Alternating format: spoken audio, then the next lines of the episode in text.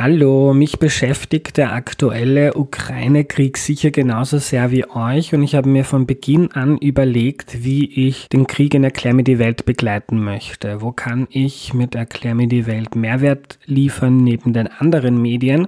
Ich habe also den Politikwissenschaftler Gerhard Mangott gebeten, mir Bücher zu empfehlen, um zu verstehen, was in Russland gerade abgeht.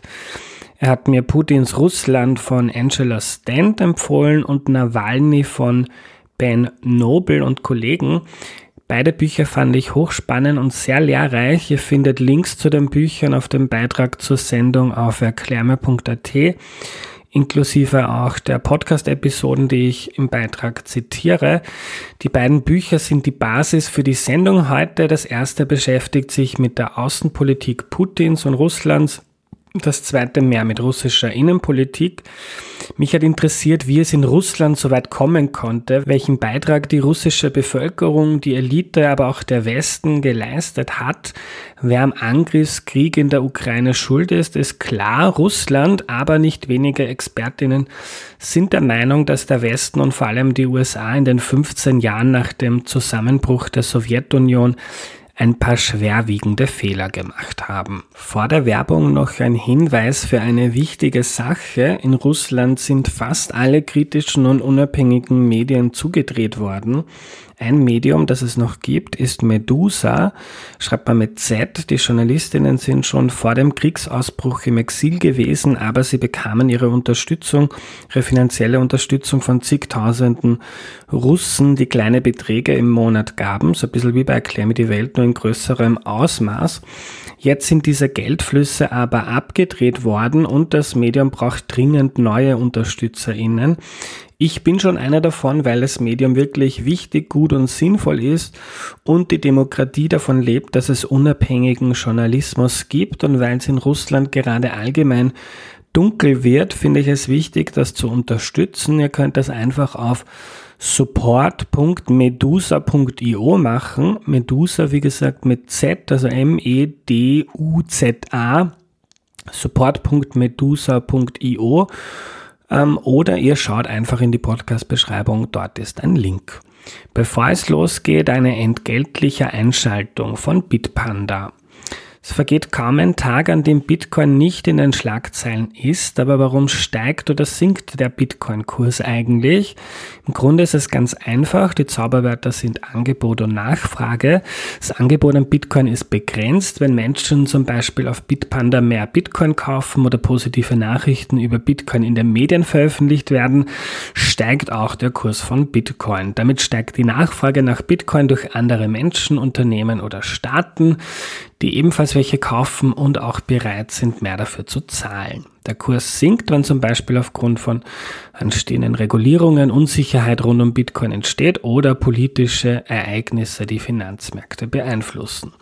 Wenn du in Krypto investieren möchtest, kannst du das auf Bitpanda tun. Dort kannst du über 90 Kryptowährungen traden ab nur einem Euro. Wie das geht, du kannst dir die Bitpanda App herunterladen oder auf bitpanda.com gehen.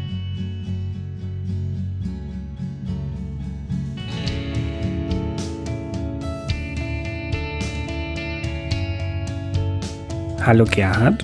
Hallo. Danke, dass du dir die Zeit nimmst. Ich möchte mit dir gerne ähm, zu Beginn bei der politischen Karriere Wladimir Putins anfangen. Er ist ja Ende der 90er, Anfang 2000 in Russland an die Macht gekommen. Was hat Putin denn vorher gemacht? Nun, Putin, der 1952 in Leningrad geboren wurde, als Sohn einer eher armen Familie, hat äh, an der Leningrader Staatlichen Universität von 1970 bis 1975 Jura studiert und ist äh, danach Mitglied oder äh, Mitarbeiter des Komitees für Staatssicherheit, also des KGB, geworden. Er hat dort mehrere Ausbildungsstufen durchlaufen, auch unterschiedliche Missionen erfüllen müssen. Er kam dann aber 1985 nach Dresden, offiziell als stellvertretender Vorsitzender der Freundesgesellschaft zwischen der DDR und äh, der Sowjetunion. Aber er war in Dresden eben der Führungsmann des KGB und war vermutlich vor allem mit Industriespionage beschäftigt. Nach dem Fall der Berliner Mauer im Februar 1990 wurde er zurückgeholt, wollte aber nicht nach Moskau gehen, sondern zurück nach Leningrad, um dort äh, weiter zu studieren, und zwar internationales Recht. Könnte fast sagen, hätte er das wohl nur gemacht, Völkerrecht zu studieren, aber er hat es nicht gemacht. Er wurde zuerst zum Assistenten des Rektors dieser Leningrader staatlichen Universität und dann zu seinem Mitarbeiter, als dieser im Juni 1991 zum Oberbürgermeister von Leningrad gewählt wurde, am gleichen Tag umbenannt in St. Petersburg. Und so hat er im Bürgermeisteramt gearbeitet, ist ab 1994 sogar erster stellvertretender Oberbürgermeister Lenin äh, St. Petersburgs gewesen. Ähm, sein Mentor äh, Anatoly Sobchak, ein Reformer, wie, wie äh, Jelzin es ähnlich war in Moskau, ähm, hat die Wiederwahl nicht gewonnen und so hatte Putin keine Arbeit mehr und er wurde dann von einem Kollegen aus dem Bürgermeisteramt, der schon vorher nach Moskau gegangen war, nach Moskau geholt und hat mehrere Stufen im Präsidialamt, also im Verwaltungsstab Präsident Jelzins verbracht. 1998 dann äh, große Aufstieg, er wird äh, Direktor des Inlandsgeheimdienstes FSB und 1999 zugleich auch Sekretär des Sicherheitsrates Russlands, also eines Beratungsorganes des russischen Präsidenten. Und von dieser Funktion aus, von dieser Doppelfunktion aus, ist Putin dann im August 1999 zum Ministerpräsidenten ernannt worden. Und nachdem Jelzin am 31. Dezember 1999 sein Amt niederlegte, war, wurde er nach der russischen Verfassung eben amtierender Präsident und wurde als Präsident gewählt bei den Wahlen im März 2000. Ähm, wenn du sagst, er wurde gewählt, ähm, inwiefern ähm, kann man das in Russland sagen? Waren die Wahlen damals ähm, korrekt? Also es gab schon damals Manipulationen bei Wahlen. Am stärksten war das wohl bei der Wiederwahl Präsident Jelzins im Juli 1996. Es war damals schon so, dass finanzielle Ressourcen ungleich verteilt waren, dass der Zugang zu staatlichen Medien für die einen besser, für die anderen schlechter waren und dass häufig sich die Verwaltungen der Provinzen sich eingemischt haben in den Wahlkampf bei der Genehmigung der Nutzung von Seelen für Wahlkampfveranstaltungen, für die Nutzung öffentlicher Plätze und ähnliches. Das sind die sogenannten administrativen Ressourcen, wie man das in Russland bezeichnet. Also faire und freie Wahlen hatte Russland wohl nur die Präsidentenwahlen im Juni 1991. Ab dann wurden die Wahlen immer stärker manipuliert und unter Putin dann ganz besonders spätestens mit der Staatsduma-Wahl von 2011 und den nachfolgenden Wahlen kann man nicht mehr von freien und fairen Wahlen sprechen und auch in den zehn Jahren davor nur noch sehr, sehr bedingt. Jetzt braucht ja jeder Politiker, jede Politikerin, die an die Macht kommt, gewisse Allianzen, die sie unterstützen, weil sonst kann man sich nicht lange in der Macht halten, ob jetzt in einer Demokratie oder in einer Autokratie. Ähm, wer waren denn die, die Menschen, die Gruppen, die Wladimir Putin gestützt haben da zu Beginn? Das waren im Wesentlichen zwei Rekrutierungspools, auf die äh, Putin zurückgegriffen hat, nämlich auf die zwei äh, damaligen Abschnitte seiner beruflichen Karriere. Das waren zum einen Leute aus den KGB, die zum Teil den KGB verlassen hatten, aber dann in einer russischen Nachfolgeorganisation gearbeitet hat, also Leute wie Nikolai Patruschew, äh, beispielsweise Sergei Ivanov, äh, auch ein KGB-Mitarbeiter, Igor Sechin, wohl informell KGB-Mitarbeiter äh, und einige andere mehr. Die Namen werden den Zuhörern vermutlich ohnehin nichts sagen. Also aus diesem Kreis des Sicherheits- und teilweise des Militärestablishments hat Putin seine Unterstützer rekrutiert und fand dort eben auch Unterstützung. Und der zweite Rekrutierungspool, das waren alle die liberalen Wirtschaftsfachleute, Finanzexperten, die er während seiner Zeit der, im Bürgermeisteramt von St. Petersburg kennengelernt hatte, die nun eben auch aufrückten in führende äh, Positionen, etwa wie Alexei Kudrin, der dann bis 2011 russischer Finanzminister sein sollte, oder Hermann Gref, um nur zwei zu nennen, und natürlich auch Dmitri Medvedev sei hier zu nennen. Ähm, gehen wir vielleicht ein paar Jahre zurück. Die 90er Jahre in Russland waren ja recht ähm, turbulente, chaotische und auch sehr schwierige Zeiten. Ähm, kannst du uns mal ein bisschen einen Kontext geben, was denn in dem Jahrzehnt, bevor Putin dann Präsident wurde, äh, in Russland passiert ist, so ein Schnelldurchlauf? Nun ja, es war eigentlich eine äh, multiple Katastrophe äh, zwischen 1989 und 1999 hat Russland 40 Prozent seines Bruttoinlandsproduktes verloren, war von Massenarbeitslosigkeit, hoher Inflation äh, heimgesucht. Äh, demografisch ist das Land in eine Katastrophe geschlittert durch sehr niedrige Geburtenraten, aber vor allem durch sehr hohe Sterberaten. In der Politik gab es Kämpfe, die wie im Herbst 1993 auch äh, gewaltsam ausgetragen wurden. Die Verfassung, die Russland dann bekommen hat, ist eine Verfassung, die dem Präsidenten schon eine sehr starke Stellung zuweist. Jelzin hatte die Verfassung ja für sich schreiben lassen. Korruption und äh, Raubprivatisierung waren eben andere ähm, Erscheinungen dieses äh, Jahrzehnts. Also in Russland wird äh, nicht Privatisatia zu dieser Privatisierung gesagt, die 1995 gemacht wurde und die die Oligarchen hervorgebracht gebracht hat, sondern Privatisatio, also gewissermaßen sich etwas rauben, sich etwas, sich etwas aneignen. Ähm, also die zweite Hälfte der 90er Jahre, jetzt abgesehen davon, dass die Faktoren, die ich vorher erwähnt habe, natürlich alle weiterwirkten, waren dann auch gekennzeichnet durch einen Präsidenten, der gesundheitlich bedingt aufgrund multipler Erkrankungen eigentlich immer stärker in den Hintergrund getreten ist und äh, die Lenkung Russlands ist auf einen engen Zirkel von Beratern und Beratinnen übergegangen, die man in Russland äh, Simia nannte, also Familie. Äh, und diese Familie, der eben auch die biologische Tochter von Jelzin angehörte, die hat sich dann auch für Putin entschieden und das war eigentlich dieser Kreis in Russland, der Putin als Nachfolger Jelzins ausgewählt hat, in der Erwartung, dass Putin loyal bleiben würde gegenüber den finanziellen und materiellen Interessen dieser Simja, also dieses engsten Beratungszirkels, um den herum sich viele Oligarchen gruppiert hatten. Mhm. Zum innenpolitischen Chaos. Mir war das nicht bewusst, bevor ich die beiden Bücher gelesen habe, die du mir empfohlen hast. Jelzin hat sogar mit dem Panzer ähm, auf das Parlament in Moskau schießen lassen. Also so, so ist er, ich glaube, 1993 yeah. zugegangen. Yeah. Mhm. Ähm, und in den 90er Jahren, ähm, jetzt kennt man das aus einigen ähm, osteuropäischen Ländern, ähm, aus, nach Jahrzehnten ähm, des Kommunismus ist plötzlich die Sowjetunion ähm, zerbrochen und dann war die Frage, wie geht man jetzt mit wirtschaftlichen Reformen um? Geht man von der Planwirtschaft radikal zur Marktwirtschaft? Macht man das langsam Step by Step oder sucht man sich generell andere Modelle. Im, Im Umgang mit Russland wird da oft von der Schocktherapie gesprochen. Ähm, was hat es damit auf sich?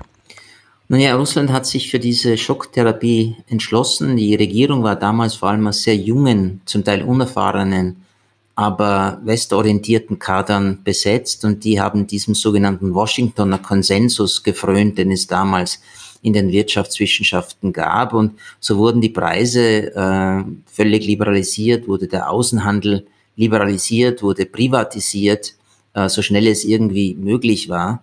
Nur diese Schocktherapie war nur Schock, aber keine Therapie. Also die Wirtschaft hat sich nicht konsolidieren können, ähm, auch nicht nach einigen Jahren, sondern blieb einfach volatil mit all den negativen sozialen Folgewirkungen, die das hatte. Äh, diese Schocktherapie wurde auch äh, unter Einflüsterung von westlichen äh, Wirtschaftswissenschaftlern durchgeführt. Es sei hier an Jeffrey Sachs erinnert, der damals auch eine große Rolle spielte, oder auch Anders Aslund. Ähm, also das war eine wirklich schockartige, eine, ein schockartiges Bemühen, mit dem wirtschaftlichen Niedergang, der in der Sowjetunion schon eingesetzt hatte, umzugehen der eben Wirtschaftseinbruch, Inflation, Arbeitslosigkeit, äh, Demografie, demografische Krise brachte. Ähm, Jetzt gab es dann, glaube ich, in den USA ähm, auch von politischer Seite her schon so, dass den Versuch, ähm, ich glaube, Clinton hat gesagt, Demokratien führen keinen Krieg miteinander, also so auch den, den Versuch, Russland auf ähm, die westliche, demokratische, marktwirtschaftliche Seite zu ziehen, ähm, um Schluss zu machen mit dieser ewigen Konfrontation. Ähm, dann beschreibt Angela Stant in ihrem Buch, dass Deutschland da wohl ähm, aufgrund der eigenen historischen Erfahrung ein bisschen realistischer war. So der Deutschland hat ja ähnlich wie Österreich-Ungarn oder auch das Osmanische Reich nach dem Ersten Weltkrieg auch ein Imperium ähm, verloren und dass man dann nicht so von heute auf morgen einfach die Ordnung eines anderen Landes übernimmt und dann ähm, geht man, taucht man nach und nach einfach in diese westlichen ähm, Vorstellungen ein. Ähm, das war teilweise ein bisschen naiv, dass das funktioniert, oder? Ja, vor allem hat man sich getäuscht, äh, oder jedenfalls hat man es nicht zugegeben, dass mit Boris Jelzin jetzt ein Mann russischer Präsident war, der sich eher als Volkstribunen gesehen hat, äh, mit einer historischen Mission eben Russland in den Westen zurückzuführen äh, Russland zu entkommunisieren. Aber das war seine Persönlichkeit nicht, nämlich die eines überzeugten Demokraten. Und Jelzin hat auch eigentlich alle Initiativen oder Vorschläge zurückgewiesen, demokratische Institutionen aufzubauen, ähm, politische Parteien, nämlich selber auch eine politische Partei zu gründen, eine Präsidentenpartei, die er angeführt hätte, die ihm dann vielleicht auch eine Mehrheit im Parlament eingebracht hätte. Und viele andere äh, Institutionen äh, haben nicht wirklich funktioniert oder wurden, wie gesagt, nicht geschaffen. Und der große Verfassungsstreit, der sich entwickelt hat in den ersten beiden Jahren Russlands zwischen einem sehr mächtigen obersten Sowjet, der in einer neuen Verfassung möglichst viel Macht behalten wollte, und einem Präsidenten, Jelzin nämlich, der in der neuen Verfassung selber eine äh, große Machtstellung erwartete. Dieser Verfassungsstreit, der sich in Verhandlungen nicht lösen äh, ließ, hat dann zu einer ersten wirklichen Bruchlinie in der Demokratisierung Russlands geführt, nämlich dass Jelzin mit einem Dekret, äh, für das er verfassungsrechtlich gar keine Kompetenz hatte, das Parlament für aufgelöst erklärt hatte. Und dagegen bildete eine Minderheit letztlich dann bewaffneten Widerstand und das führte dann dazu, dass Jelzin die Armee einsetzte, um die äh, oppositionellen Parlamentarier aus dem Parlamentsgebäude äh, zu verscheuchen, rauszubringen und zum Teil zu inhaftieren. Also wenn man so möchte, das war schon die erste Erbsünde im Prozess der Demokratisierung Russlands. Und da war es eben auch ein Problem, dass im Westen eigentlich niemand das zum Anlass genommen hat, Jelzin zu kritisieren und äh, Jelzin zu mahnen, äh, sondern das wurde ähm, hochgeschätzt als die Verteidigung der Demokratie gegen einen braun-roten Mob, was es sicher zum Teil eben auch war. Aber es war eben ein, ein, eine Verteidigung mit Demokratie widerrechtlichen Mitteln.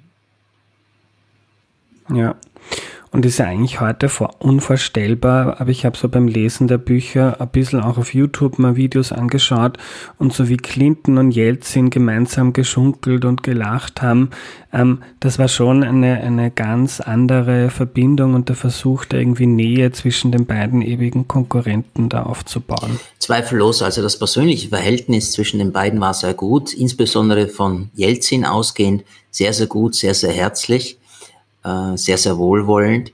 Das hat Clinton aber nicht daran gehindert, in bestimmten außenpolitischen Fragen auch äh, Entscheidungen zu treffen, die jedenfalls nicht im Interesse Russlands waren und die gegen die auch Jelzin selbst aufgetreten ist, äh, allen voran eben die Erweiterung des Nordatlantischen Bündnisses der NATO und schließlich der Krieg gegen die Bundesrepublik Jugoslawien im Jahr 1999.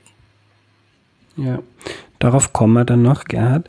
Ähm, in den nach dem Zusammenbruch der Sowjetunion ähm, gab es da in Russland mal so eine eine quasi demokratische Aufbruchsstimmung in dem Sinne, ähm, dass da die politische Pluralität gestiegen ist, also dass sich mehr Menschen aus verschiedensten, ähm, mit verschiedensten Weltbildern eingebracht haben, gab es mehr öffentlichen Diskurs, ähm, Meinungsfreiheit, ähm, freie Presse und so weiter. Hat sich das ähm, in den 90ern ähm, teilweise entwickelt? Das hat sich eigentlich schon in der Sowjetunion unter Gorbatschow entwickelt. Da wurden die Grundlagen gelegt für Medienfreiheit, für Freiheit für Wissenschaftler, ihre Ansichten öffentlich zu vertreten, vor allem was die eigene Geschichte anbelangte, also die sowjetische beziehungsweise russische Geschichte. Und diese Medienfreiheit blieb in den 90er Jahren äh, weitgehend erhalten. Es hat sich dann nur, das hing auch mit der Privatisierung zusammen, so eine, ein starker Eigentümerjournalismus ausgebildet. Das heißt, dass die Eigentümer von Medien diese Medien eben auch benutzt haben, um ihre geschäftlichen oder sonstigen Ziele zu erreichen. Das war sicherlich ein Makel, aber es gab damals diese Diskursfreiheit, diese Medienfreiheit, die dann unter Wladimir Putin Stück für Stück zurückgebaut äh, wurde. Und wenn wir jetzt auf diese Zeit von Jelzin und Gorbatschow blicken, ähm, könnte man jetzt auch äh, den Eindruck bekommen, mit Putin ist dann alles schlechter geworden, weil der Putin so gemein ist und über das können wir auch reden oder streiten, aber Stent schreibt in ihrem Buch, dass die, diese pro-westlichen Reformer, die dahinter Gorbatschow und Jelzin gestanden sind, dass das immer nur eine kleine Minderheit war. Und dann gibt es ein schönes Zitat von Gerhard Schröder, ich glaube aus 2012, wenn ich mich richtig erinnere, wo er gesagt hat, Putin ist eigentlich eher ein Demokrat, aber in Russland fehlen, fehlen die Grundbedingungen für eine Demokratie. Es gibt zum Beispiel keine Mittelschicht, gibt irgendwie ähm, viele sehr reiche Leute, viele sehr arme und wenig dazwischen und damit fehlt so die Basis für die Demokratie. Kannst du damit was anfangen? Nun, vor allem in den 90er Jahren war unter dem Begriff der Demokratie auch etwas äh, was wir im Westen zumindest nicht äh, zuallererst assoziieren würden, nämlich Demokratie bringt Wohlstand. Also das Versprechen zu demokratisieren wurde von einem großen Teil der Bevölkerung eben auch als Versprechen wahrgenommen, die äh, soziale Situation im Lande deutlich zu verbessern. Aber genau das ist eben nicht passiert durch Fehler, der Regierungen in den 90er Jahren. Und so wurde Demokratie eigentlich fast zu einem Four-Letter-Word in, in Russland. Also wurde gleichgesetzt mit Korruption, Raubprivatisierung, politischem Chaos, äh, politischer Unfähigkeit, wie es eben die 90er Jahre in Russland der Fall gewesen ist. Also das Wort Demokratie war dann lange, sehr lange beschädigt äh, aufgrund der eigenen Erfahrungen und der relativen Fehlinterpretation dessen, was Demokratie eigentlich ausmacht. Äh, die Schicht um Jelzin, die diese Demokratisierung unterstützte oder zumindest, um vorsichtiger zu sein, diesen liberalen wirtschaftlichen Reformkurs, äh, die war äh, sicherlich sehr, sehr schmal. In den ganzen Ministerialbürokratien war natürlich die Unterstützung dafür wesentlich geringer, weil eben die Erfolge dieser Regierung enden wollend waren oder besser gesagt fast nicht vorhanden waren ist jetzt ein bisschen ein, ein, ein, Blick in die Glaskugel, aber glaubst du, dass ähm, Russland, wenn man diese wirtschaftlichen Reformen ähm, besser durchgeführt hätte, ähm, dass dann Russland heute auf einem ganz anderen Weg sein könnte. Also ich vermute mal, dass so Reformen weg von Planwirtschaft ähm, immer ziemlich schwierig sind und es gab, glaube ich, in ähm, allen osteuropäischen oder Ex-Sowjetländern dann relativ starke wirtschaftliche Einbrüche? Na, es gab eine erfolgreiche Schocktherapie auf der Basis der damaligen dominanten Wirtschaftsideologie. Das war Polen unter dem Finanzminister Leszek Balcerowicz. Äh, in Polen hat diese Schocktherapie funktioniert. Das hat viele Gründe, aber ein Grund war sicherlich auch, dass Polen alle Auslandsschulden erlassen wurden, Russland nicht. Russland übernahm als Rechtsnachfolger der Sowjetunion Außenschulden von 104 Milliarden Dollar. Und auch die äh, finanzielle Unterstützung durch internationale Institutionen wie Weltbank, Währungsfonds, Europäische Bank für Wiederaufbau und Entwicklung, die blieben eigentlich deutlich unter dem, was erforderlich gewesen wäre, um Russlands äh, Umgestaltung hin zu einer Marktwirtschaft auch wirklich erfolgreich möglich zu machen. Also meines Erachtens nach fehlte hier schon in gewisser Weise das Commitment westlicher Staaten, diesen wirtschaftlichen Reformprozess in Russland auch mit zu finanzieren. Und äh, äh, diese Institutionen haben zwar Geld gegeben, aber eben in Summe verglichen mit dem Erforderlichen nicht viel. Ja, es gab auch bilaterale Kredite, denken wir an Deutschland, an die, die russische Seite, aber das war dann letztlich auch nicht genug.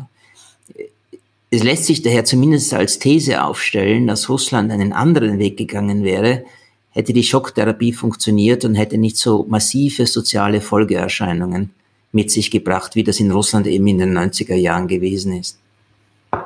Ja. Kommen wir wieder zurück zu Wladimir Putin. Jetzt haben wir ein bisschen die Basis gelegt ähm, für den Beginn der Amtszeit. Also Putin kommt an die Macht nach einem Jahrzehnt von Chaos, Korruption, Armut, ähm, steigender Ungleichheit ähm, und gleichzeitig so ein bisschen im Hintergrund ähm, diese Demütigung, ähm, wie es Angela Stant beschreibt, dass so das Imperium, das man jetzt ähm, über zwei Jahrhunderte hatte, über Nacht weg war und plötzlich ähm, der Einfluss auf das Weltgeschehen und auch der Einfluss auf die ähm, Nachbarländer deutlich geschrumpft ist. Also das war man, kann man das so beschreiben, dass man die Basis, von der Putin dann begonnen hat zu arbeiten.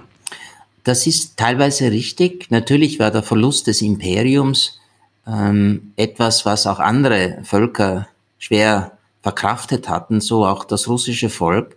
Es war für das russische Volk, aber auch für das politische Establishment ähm, eine entmutigende und demütigende Erfahrung, dass man in einem armen Land wieder aufgewacht war, das äh, keinen maßgeblichen Einfluss mehr in der internationalen Politik hatte. Also diese, dieses Syndrom des Verlustes des Imperiums, das spielte sicherlich eine Rolle. Aber äh, was Angela Stent dann dieser Deutlichkeit nicht sagt, auch westliche Entscheidungen haben ähm, in Russland dieses Gefühl der Demütigung verstärkt und, und gefördert, vor allem im Sicherheitsestablishment, im militärischen Establishment und Teilen des außenpolitischen Establishments, nämlich diese Bereitschaft der USA, diesen Unipolar Moment, in dem sie sich befanden, wie Charles Krauthammer ihn bezeichnet hat, eben dazu zu nutzen, diese liberale Hegemonie unter Führung der USA immer weiter auszudehnen. Und da war eben eine Entscheidung wie die Ausdehnung der NATO, beschlossen 1997, ausgeführt mit dem Beitritt Polens, Tschechiens und Ungarns 1999 und weitere Erweiterungswellen, von denen sich Russland zu Recht oder zu Unrecht bedroht fühlte, gegen die es aber ob seiner Schwäche nichts äh, tun konnte, dem nichts entgegensetzen konnte, schon als bewusster Versuch der USA gesehen, Russland in Zeiten der Schwäche, der russischen Schwäche mit neuen sicherheitspolitischen und geopolitischen Realitäten zu konfrontieren. Also es ist nicht nur der Verlust des Imperiums, sondern da gab es schon auch ein Zutun einer Art westlichen Hybris, die schon damit begonnen hat, dass man das Ende des Kalten Krieges als einen Sieg des Westens bezeichnete. Dieser westliche Triumphalismus war etwas, der auf russischer Seite mit großer Befremdung gesehen wurde, denn dort äh, sah man eben den Beitrag äh, Russlands äh, zur Entlassung der osteuropäischen Staaten aus dem Warschauer Pakt. Da sah man eben den Beitrag Russlands zur Entkommunisierung des Landes und wende sich daher als Mitsieger dieses Kalten Krieges und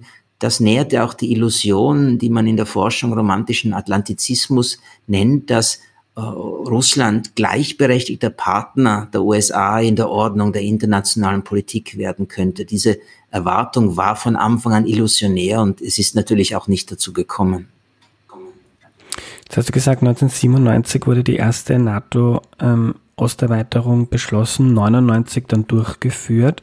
Ähm, wenn man sich aber anschaut, ähm, wie Putin begonnen hat, ähm, dann war das, glaube ich, noch ein ganz anderer Putin, ähm, wie wir ihn heute sehen. Also gibt es diese berühmte Rede im Deutschen Bundestag, wo er sich auf Deutsch und das deutsche Volk wendet und so Schluss macht mit dieser Ost-West-Konfrontation.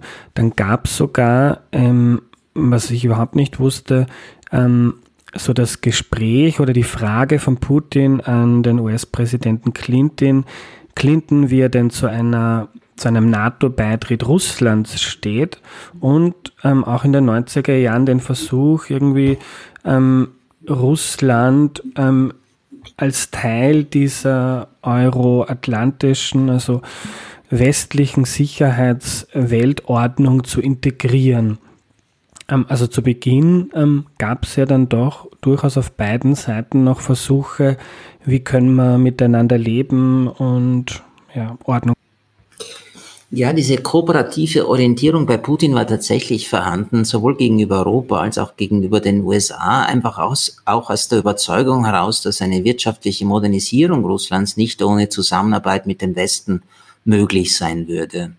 Ob er die liberalen Werte, hinter denen sich westliche Staaten äh, stellen, auch so gesehen hat, das wage ich zu bezweifeln, aber es war eine Kooperationsorientierung, aber etwas reservierter als eben dieser romantische Atlantizismus am Beginn der 90er Jahre. Putin hat von Anfang an immer gefordert, dass das eine Partnerschaft der Gleichberechtigung sein müsse und hat auch gesagt, die russische Souveränität, also die Souveränität nach innen, dürfe vom Westen nicht eingeschränkt, eingegrenzt werden.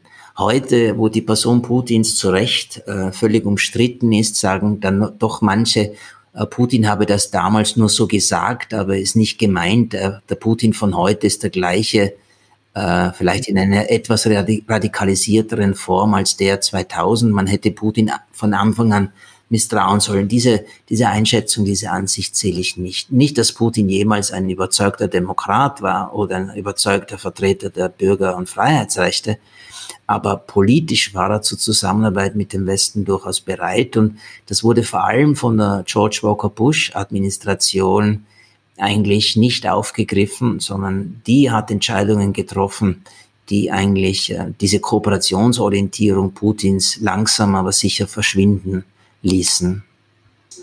Was waren das für Entscheidungen? Nun, anfangs schien es so, als könnte man tatsächlich diese Partnerschaft wiederbeleben zwischen den beiden Staaten, äh, nämlich durch den Krieg der USA in Afghanistan gegen Al-Qaida und gegen die Taliban, wo Russland eben auch Interesse daran hatte, dass die Taliban und islamistische Extremisten in, Afghanistan von der Macht vertrieben werden, weil sie ein Sicherheitsrisiko für die zentralasiatischen Staaten für die Russland eine Art Sicherheitsgarant ist, dargestellt hatten und wo Russland äh, oder vor allem muss man sagen, Putin Entscheidungen getroffen hat, um die Kriegsführung für die US-amerikanische Seite zu erleichtern. Äh, also damit hat die russische Seite schon die, die Hoffnung verbunden, daraus könnte jetzt mehr werden. Aber ist es nicht. Ähm, Schon im Dezember 2001 äh, kündigen die USA den ABM-Vertrag, also einen Vertrag zur Begrenzung von Forschung, Entwicklung und Bau von Raketenabwehrsystemen. Im November 2002 die nächste große NATO-Erweiterungswelle, durchgeführt 2004. Im März 2003 die Entscheidung der USA zum Irakkrieg gegen den erklärten Willen Russlands, aber auch Frankreichs, da mit einer anderen Vetomacht im Sicherheitsrat oder oder Deutschlands.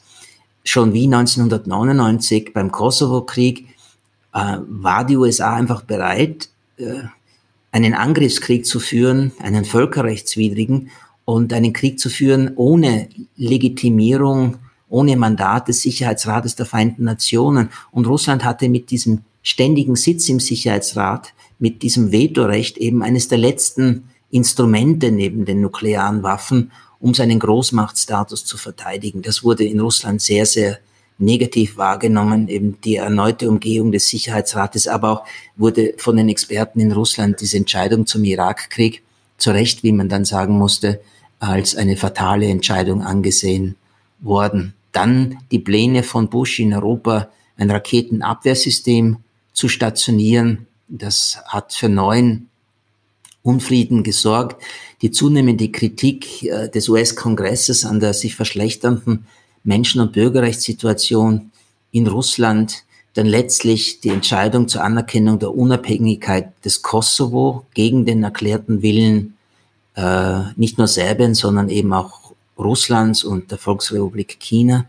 Und das Ganze wurde dann endgültig zu einer Katastrophe, als der NATO-Gipfel in Bukarest im April 2008 diese fatale Kompromissentscheidung getroffen hat, der Ukraine wie auch Georgien die Mitgliedschaft grundsätzlich in Aussicht zu stellen. Dieses und neben anderen Ereignissen und Entscheidungen, die ich jetzt nicht erwähnt habe, die haben bei Putin dieses Misstrauen gegen den Westen wachsen lassen, eine Art Misstrauen, die er natürlich schon seit seiner Sozialisierung als KGB-Agent mitgebracht hat. Und das führte auch zu dieser äh, historisch bedeutsamen Rede Putins vor der Münchner Sicherheitskonferenz im Februar 2007, wo er erstmals programmatisch die Außenpolitik der USA zurückgewiesen hat äh, und äh, etwas weniger stark die Außenpolitik des Westens zurückgewiesen hat. Und als dann diese, dieser grundsätzliche Mitgliedschaftsbeschluss gegenüber der Ukraine und Georgien äh, gemacht wurde, begann endgültig die aggressive und militarisierte russische Außenpolitik in einem Versuch, etwas zurückzubauen, was aus Sicht von Putin und seiner Riege Russland angetan worden sei. Und was ich ganz interessant fand, ähm, es gab da in der NATO ja keinen Konsens, dass man dass das eine kluge Idee ist, die Ukraine und Georgien eine Mitgliedschaft anzubieten. Nicht mehr in den USA gab es die laut Angela Stant, also Verteidigungs- und Außenminister haben sich dagegen ausgesprochen, aber Präsident Bush hat das durchgezogen. Ähm, und der Kompromiss war dann bei Deutschland und Frankreich waren dagegen. Ähm, der Kompromiss war nicht, dass man den Ländern gleich ähm, die Mitgliedschaft anbietet, sondern dass man mal so allgemein formuliert, ähm, sie sollen Mitglieder der NATO werden. Also so eine Bekundung, dass das irgendwann mal passiert. Nein, äh, das war tatsächlich so. Äh, Bush, unterstützt vom Vereinigten Königreich, aber eben auch von osteuropäischen Staaten, äh, neuen Mitgliedstaaten der NATO, allen voran Polen, wollten auf diesem NATO-Gipfel in Bukarest im April 2008 Georgien und der Ukraine einen sogenannten Membership Action Plan anbieten. Das wäre so etwas, jetzt etwas frei formuliert, ein, ein Fast Track hin zur Mitgliedschaft in der NATO gewesen. Dagegen haben sich Deutschland gewandt, Frankreich, aber auch Belgien und die Niederlande und einige andere. Und dann als Kompromiss ist die Lösung herausgekommen, die Mitgliedschaft prinzipiell zu versprechen. Obwohl von damals bis heute in der NATO eben kein Konsens bestanden hatte und hat, der Ukraine und Georgien diese Mitgliedschaft irgendwann auch einmal zu geben. Ja. Ähm, und ein paar Monate nach diesem NATO-Gipfel ähm, ist Russland dann schon in Georgien einmarschiert. Kannst du uns da mal den Kontext erklären vom Georgienkrieg? Nun, mitverursacht durch georgischen Nationalismus äh, in den letzten Jahren der Zugehörigkeit zur Sowjetunion und in den Jahren danach, den wenigen Jahren danach, äh, haben sich äh, separatistische Bewegungen gebildet, sowohl der Südosseten, das ist ein geteiltes Volk, denn ein Teil der Osseten lebt in Russland, eben in Nordossetien, und die Abchasen, die haben gegen die georgische Regierung rebelliert. Das hat zu Kampfhandlungen geführt, zu Kriegen geführt, die Russland äh, eigentlich auf Seite der Separatisten mit unterstützt hat bis zu einem gewissen Grad und der nach der Rosenrevolution 2003 im Jänner 2004 gewählte neue georgische Präsident, der westfreundliche Michail Saakashvili, hatte schon von Anfang an gesagt, ihm, ihm gehe es um die Wiederherstellung der territorialen Einheit Georgiens. Also da war am Anfang schon dieses Versprechen da, Abchasien und Südossetien wieder unter georgische Kontrolle zu bringen. Das ist nicht gelungen. Ähm, Saakashvili hat es dann militärisch versucht, durch einen törichten Angriff auf die südossetische Hauptstadt Schinwali, wo russische Peacekeeper verletzt, aber auch getötet wurden. Und das war für Russland dann der willkommene Vorwand, etwas zu tun, was man ohnehin tun wollte, nämlich in Georgien einzufallen und Teile Georgiens zu besetzen, auch über die Grenzen Abchasiens und Südossetiens hinaus. Und dann ähm, diese Staaten unter Anführungszeichen oder jedenfalls diese Separatistengebiete als unabhängige Staaten anzuerkennen, dort militärische Basen zu richten, die, äh, die Grenzen gegenüber Restgeorgien abzusichern. Ähm, also es war damals äh, sicherlich der Versuch Russlands zum einen deutlich zu machen, dass der Westen es nicht ernst meine mit äh, dieser zwar noch nicht rechtlich gegebenen, aber politischen Sicherheitsgarantie gegenüber Georgien, äh, also dass auf den Westen nicht zu bauen sei. Und zweitens, äh, dass mit der Anerkennung dieser sogenannten Staaten Abchasien und Südossetien eigentlich ein, ein Stolperstein für Georgien auf dem Weg in die äh, NATO aufgebaut wurde, denn die NATO hat eigentlich einen Konsens darüber, dass keine Länder in das Bündnis aufgenommen werden sollen, die einen offenen Territorialkonflikt haben. Und den hat man jetzt nun nicht mehr nur mit den Abhasen und mit den Südosseten, sondern eben auch mit Russland. Und das war sicherlich mit eine Motivation für diesen Krieg, den Russland damals geführt hat. Und da gibt es auch Parallelen ähm, dann zur Situation mit der Ukraine. Ja, mit der Anerkennung der beiden Volksrepubliken Donetsk und Lugansk, so wie sie sich bezeichnen, durch Russland am 21. Februar dieses Jahres gibt es eine Parallele zu dem, was im August 2008 in Georgien passiert ist. Ja, was auch eine NATO-Mitgliedschaft zumindest der, der, der, der, der Ukra des Gebietes der Ukraine, wie das vor dem Konflikt jetzt oder vor dem Krieg jetzt war, ähm, wahrscheinlich auch schwierig macht, ist wahrscheinlich eh ganz vom Tisch. Ja. Äh, ähm, ich würde noch gern kurz zum Kosovo-Krieg zurückgehen, weil ähm, ich das sehr interessant finde und weil da ja auch schon ähm, glaube ich, einiges an Fundament dafür da ist, was dann in der, in der, in der Zeit danach passiert. Du hast gesagt, diese, erstens war es völkerrechtswidrig. Also es gab keinen Beschluss, keinen einstimmigen des UN-Sicherheitsrates.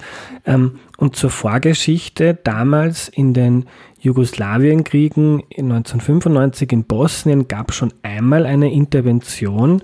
Ähm, damals ähm, gab es auch ein Genozid in Srebrenica. Ähm, viele tausend Menschen wurde, wurden ermordet. Gibt es auch eine eigene ähm, Erklär mir die Weltfolge dazu, übrigens wie auch zum Kosovo.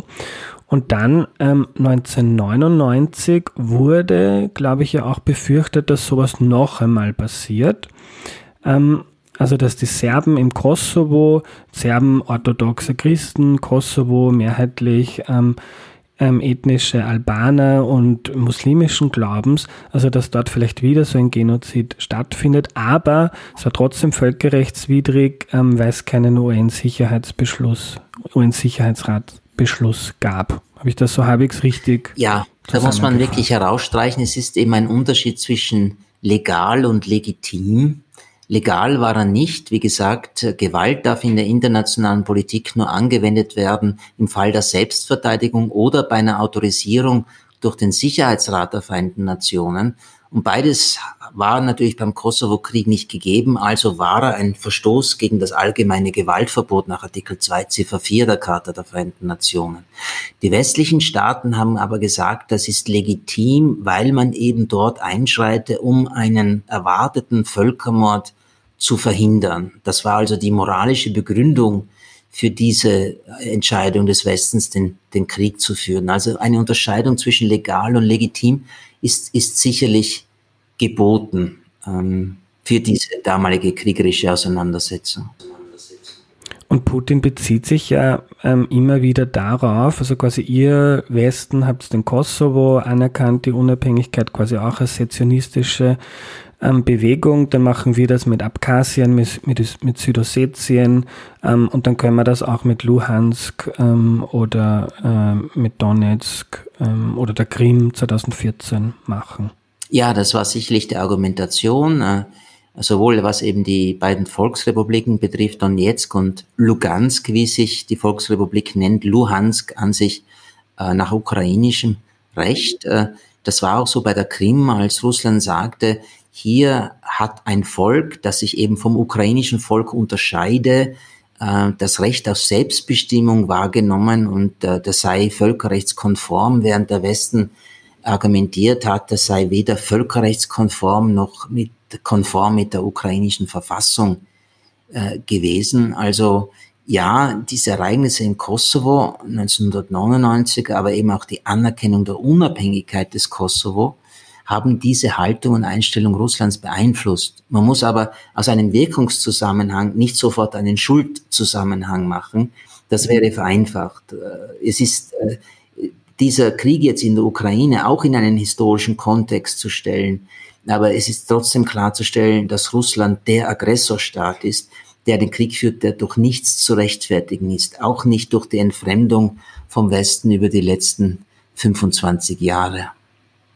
Ja, ähm, weil ich es ganz interessante ähm, Phase oder ein Wendepunkt sehe, würde ich gerne noch ein bisschen, du hast jetzt beschrieben, ähm, so die, die USA, die, du hast gesagt, diese unipolare, also wir sind alleine die Weltmacht, ähm, Zeit ist ja wahrscheinlich auch schon wieder vorbei.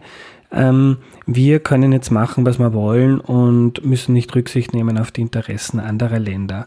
Jetzt könnte man sagen, wahrscheinlich würden es, Russland in der Lage vielleicht gar nicht so anders gemacht, aber trotzdem ähm, gibt es Gründe, dass man sich dann ähm, abwendet und eher darauf schaut, wie kann man nicht mit denen, sondern gegen die, die eigenen Interessen erreichen. Und da gab es ja in den 2000er Jahren noch andere Entwicklungen, die das ähm, befördert haben. Einerseits ähm, ist der Ölpreis stark gestiegen. Russland ist ein Land, das stark ähm, ähm vom Export von fossiler Energie abhängt. Ähm, gleichzeitig ist China immer ähm, reicher und wichtiger geworden. Das heißt, es kon man konnte sich eher ähm, vom Westen abwenden, weil man dann nicht ganz alleine ist.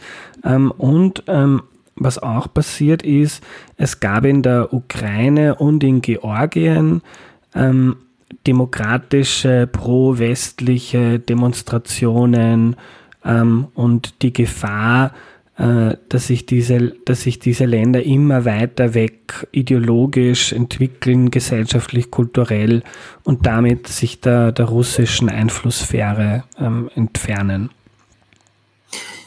Naja, äh, zweifellos hat äh, äh, die Entwicklung auf dem Energiemarkt dazu beigetragen, dass Russland sich äh, finanziell konsolidieren konnte, weitgehend entschulden konnte, sich wirtschaftlich gut entwickelte. Es war nicht der einzige Faktor, es waren mehrere. Aber tatsächlich, Tatsache ist, dass es zwischen 1999 und 2008 ein substanzielles Wirtschaftswachstum gab von durchschnittlich jährlich 6,9 Prozent. Da muss man schon beachten, was die Basislinie, also die Ausgangslinie war, aber trotzdem substanzielles Wachstum, substanzielles Reallohnwachstum in Russland, eine Verbesserung des Lebensstandards, was eben auch zu einer großen Akzeptanz Putins in der russischen Bevölkerung geführt hat. Nun, diese, diese verstärkte wirtschaftliche und finanzielle Macht, die aber im internationalen Vergleich noch immer gering ist, hat natürlich Russland auch einen größeren Verhandlungs- und Handlungsspielraum gegeben. Auch die militärische Modernisierung der konventionellen Streitkräfte, die nach dem Georgienkrieg im Jahr 2009 eingesetzt hat, wäre ohne diese wirtschaftliche und finanzielle Konsolidierung Russlands nicht möglich gewesen. Äh, und äh, diese konventionelle Modernisierung von der wurde eben erwartet, dass sie die ukrainischen Streitkräfte rasch überrennen würde.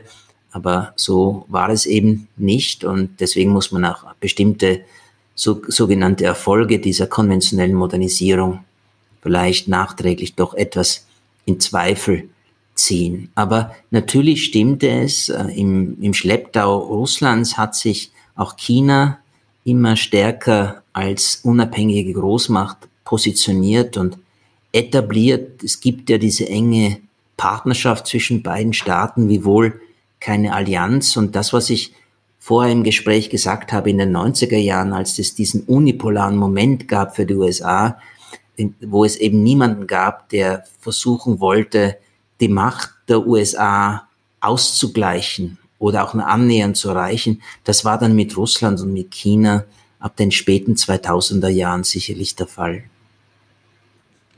Mit den steigenden Ölpreisen und anderen ähm, Reformen hat Putin ja auch wirtschaftlich ähm, zumindest Teilerfolge erzielt. Der Wohlstand ist gestiegen.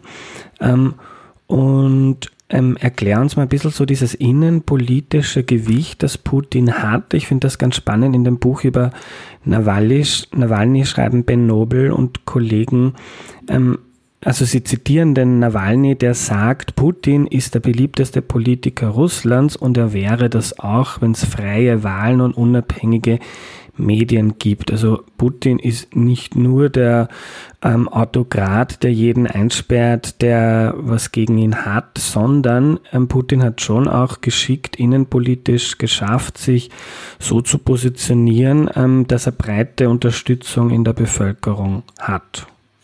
Nun ja, seine Legitimitätsreserve in seinen ersten beiden Amtszeiten war eben die positive wirtschaftliche und soziale Entwicklung. Also das wurde zu Recht oder zu Unrecht, das, äh, da muss man über einzelne Faktoren für das wirtschaftliche Wachstum eben diskutieren. Das wurde ihm zugeschrieben, ebenfalls zugeschrieben. Und das gilt bis heute, ist auch, dass Putin für Stabilität gesorgt hat, dem Staatszerfall vorgebeugt hat, ihn verhindert hat, dass das politische Chaos der 90er Jahre verschwunden ist äh, Stabilität allerdings um den Preis zurückgehender, sich verringernder demokratischer Mitbestimmung der Bevölkerung.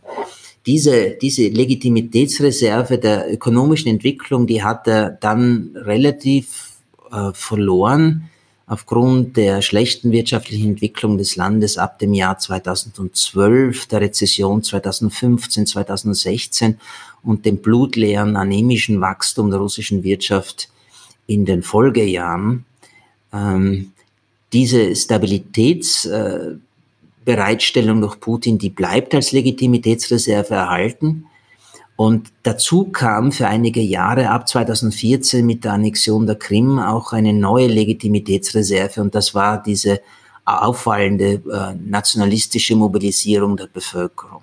Aber auch die hat sich relativ äh, rasch, nun nach circa vier Jahren erschöpft und spielt heute eben keine große Rolle mehr für die äh, Legitimität des Präsidenten. Was für ihn spricht, ist eben die Erinnerung in der Bevölkerung, wie es in den 90er Jahren war und was Putin dann angeblich getan hätte, um diese Situation zu verbessern. Was für ihn sprach, war auch der Wiederaufbau Russlands als Großmacht. Das äh, spricht für ihn für ihn gibt es noch immer eine, eine Putin-Mehrheit, wie das in der Forschung genannt wird. Also das sind vor allem schlechter verdienende, schlechter gebildete Wähler und Wählerinnen außerhalb der großen Städte, Pensionisten, Angehörige, also Mitarbeiter und deren Familien von Staatsbetrieben, nicht zuletzt auch der Rüstungsindustrie. Äh, von denen gibt es gewissermaßen bis heute, soweit wir das noch äh, unabhängig identifizieren können, einen Sukkurs für Putin. Auf den stützt er sich. Und so sind auch Daten, dass die Mehrheit der Bevölkerung jetzt diesen Krieg gegen die Ukraine unterstützt, allerdings unter Einwirkung eines propagandistischen Narrativs der Staatsmedien, wohl richtig. Ja. Ähm, Kannst du uns ein bisschen was erzählen über die Rolle der Korruption für Putin? Jetzt gibt es ja ähm, Autokratien oder Diktaturen, ähm, wo die politische Macht in erster Linie dazu dient, dass man sich bereichert ähm, und die Leute rund um einen. Ähm, jetzt weiß ich nicht, ob, man, ob die, die, die Aufnahmen von Nawalny von Putins Villa die er auf YouTube gestellt hat, ob die stimmen. Aber klar ist sicher auch, dass sich Putin bereichert und dass es ihm materiell ähm, wahrscheinlich an nichts fehlt. Aber ähm, Ben Nobel und Kollegen beschreiben in dem Nawalny-Buch ganz interessant, ähm, dass die Korruption eher so ein Mittel der Machterhaltung ist für Putin, ähm, er versucht sie zu kontrollieren und man darf sich schon bereichern, aber nur, wenn man es in seinem Interesse macht und sich mit ihm gut stellt. Und man kann die Korruption auch dazu nutzen, ähm, wer sich gegen ihn stellt. Und äh, Putin hat ja auch einige ähm, Zwistigkeiten mit verschiedenen Milliardären ausgetragen. Also wer sich gegen ihn stellt, der kann sich dann nicht mehr bereichern. Also Korruption nicht in erster Linie dazu, dass man selber reich wird, sondern auch als politisches Mittel, ähm, um die eigene Macht äh, zu stärken und zu erhalten. Auf der obersten Ebene stimmt das sicherlich. Äh, sozusagen im Alltagsleben gibt es diese Korruption auch, äh, im Umgang mit der Polizei, mit Gerichten, mit Schulen, mit Universitäten, mit Krankenhäusern, wo eben sehr viel Bestechungsgeld bezahlt wird für Vorteile, die dann der einzelne Bürger daraus erhält. Aber der Spitze sicherlich äh, die Bereicherung und die Korruption etwas, was das System zusammenhält, äh, gewissermaßen das Schmiermittel des Putin-Regimes, um das so zu formulieren. In den 90er Jahren unter Jelzin gab es das natürlich auch. Damals sind eben die sogenannten Oligarchen entstanden durch diese zu Recht als Raubprivatisierung bezeichnete äh, Privatisierung von großen staatlichen Unternehmen. Aber anders als in den 90er Jahren, wo diese Oligarchen dann auch sehr großen Einfluss auf die Politik hatten, denken wir vor allem an die graue Eminenz der 90er Jahre, den Oligarchen Boris Berezowski, hat Putin schon am Beginn seiner ersten Amtszeit klargemacht, dass diese Zeit vorbei sei. Er hat äh, die führenden Unternehmer des Landes in Novo Agriova im Juli 2000 zusammengebracht und hat ihnen jetzt sinngemäß gesagt, ihr könnt euren Reichtum behalten, aber die Zeit, wo ihr euch aktiv in die Politik einmischt, die ist vorbei. Da ist jetzt eine rote Linie. Und diese rote Linie hat er dann auch markiert dadurch, dass äh, missliebige Oligarchen ins Exil gezwungen wurden, wie Wladimir Gosinski oder Boris Berezowski, oder in Haft geraten sind, wie Michail Chodorkowski, der dann nach zehn Jahren Lagerhaft entlassen wurde oder genau genommen rechtlich genau gesprochen begnadigt wurde, dann aber eben auch ins Exil gezwungen wurde, wo er sich noch immer aufhält. Jetzt gibt es, glaube ich, von, von Joe Biden den Spruch, ähm, Putin ist ein Killer. Würdest du dem zustimmen? Also jetzt mit der Vergiftung Nawalnys, mit diversen ähm, Ermordungen ähm, in Moskau oder auch in, in London, in Berlin? Nun, die eine Sache ist, ist es sinnvoll, so etwas zu sagen? Ja, äh, bringt es etwas außer eben moralische Entrüstung äh, oder schadet es viel mehr?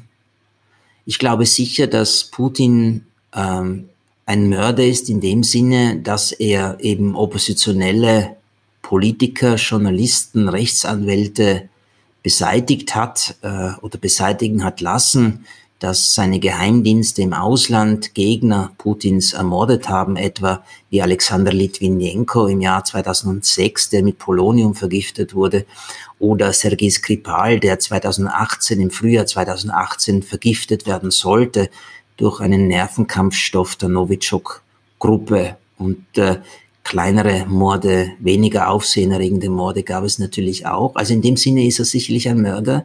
Es ist sicherlich auch ein Mörder in dem Sinne, wie brutal er den zweiten Tschetschenienkrieg führen ließ äh, ab dem September 1999. Aber da sind wir schon an dem Punkt, wo man dann anfangen müsste, auch andere, auch westliche Staatsmänner Mörder zu nennen. Ja, ähm, äh, wenn wir das als Mordtatbestand sehen, dann ist auch der Irakkrieg natürlich ein Verbrechen gewesen und war der verantwortliche Präsident dafür eben auch ein Mörder.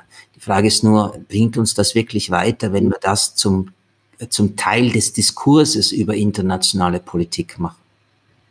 Ja, aber dar ähm, da, darüber habe ich in den letzten Wochen öfter nachgedacht. Dieser Sturm der Entrüstung, der ja absolut berechtigt ist im Jetzt, im Hier und Jetzt, in der Politik und auch von also westlicher Politik und westlicher Medien, ähm, den gab's, also es gab schon Debatten auch über den über den Irakkrieg, aber die USA sind da jetzt nicht zum Paria geworden, so wie so wie es jetzt scheint, wie man mit Russland umgeht.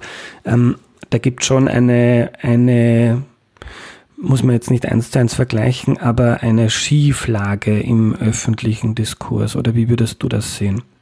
Es ist jedenfalls so, dass äh, nicht jeder Völkerrechtsbruch gleich behandelt wird, ähm, sondern dass es da Unterschiede gibt und dass äh, die Staaten, die gegen den Irakkrieg waren, keine Sanktionen gegen die USA oder Großbritannien verhängt haben für den völkerrechtswidrigen Angriffskrieg. Das hängt einfach damit zusammen, dass die westlichen Staaten untereinander wirtschaftlich enorm vernetzt sind, äh, interdependent sind und dass die europäischen Staaten einfach in ihrer militärischen Sicherheit ganz von der Schutzmacht USA abhängig sind äh, und sich es gar nicht leisten könnten, über ein bestimmtes Maß hinaus Kritik an den USA zu üben. Also wenn Leute aus dem sogenannten Nicht-Westen sich diese Diskurse äh, anschauen, dann äh, stellen die schon fest, ja, äh, es wird nicht immer mit dem gleichen Maß ge, äh, gemessen.